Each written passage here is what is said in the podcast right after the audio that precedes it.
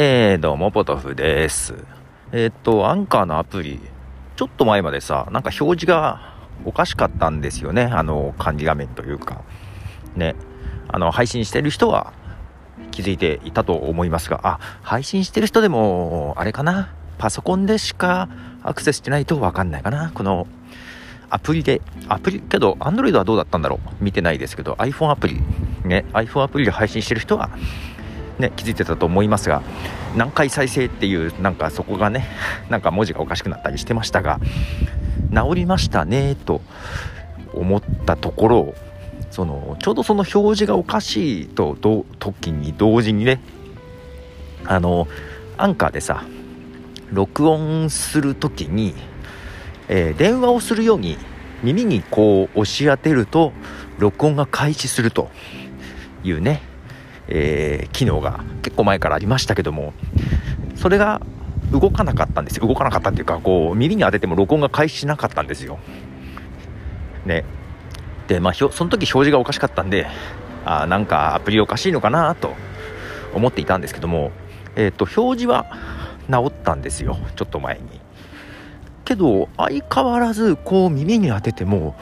録音が開始しないんですね。で確か前は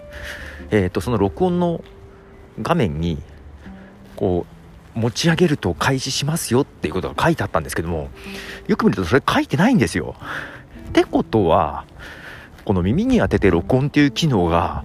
なくなったのかなとね思いまして、えー、非常に困ってます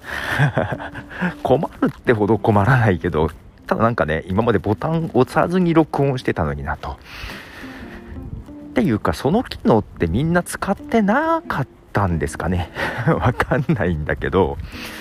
いやー、なんとなくね、あのー、違和感があります。うん、こう耳に当てて録音っていうのに慣れすぎちゃって。ね。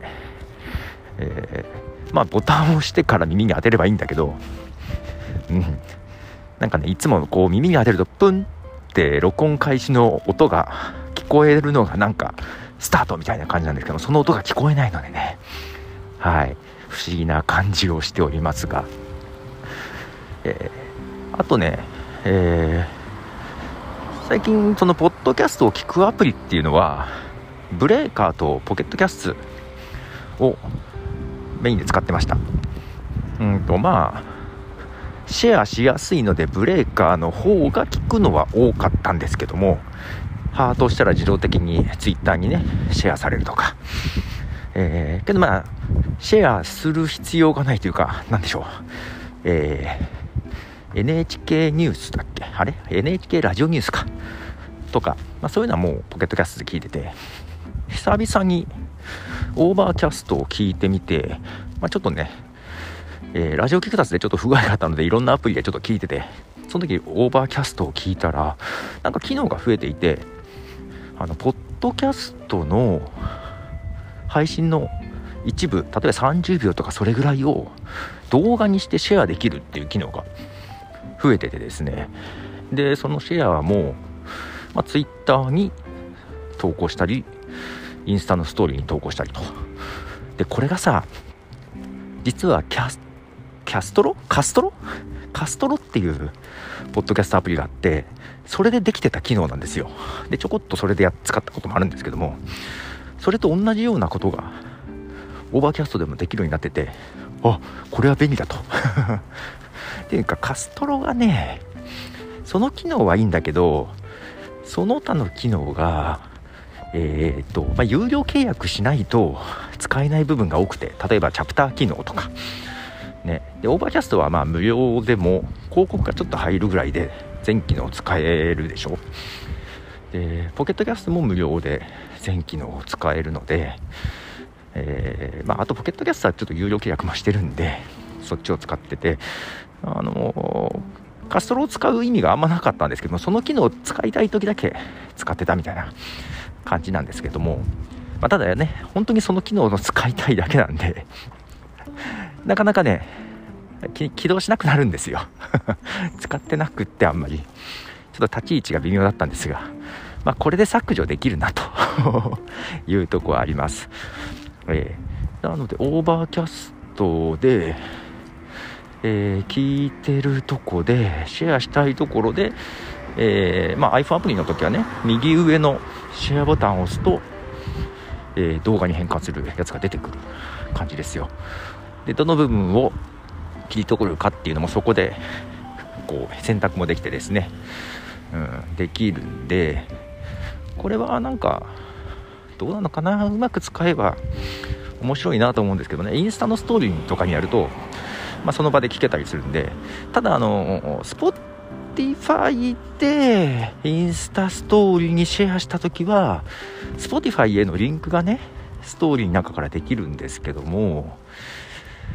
この Overcast からシェアした時はねリンクがないのでうん。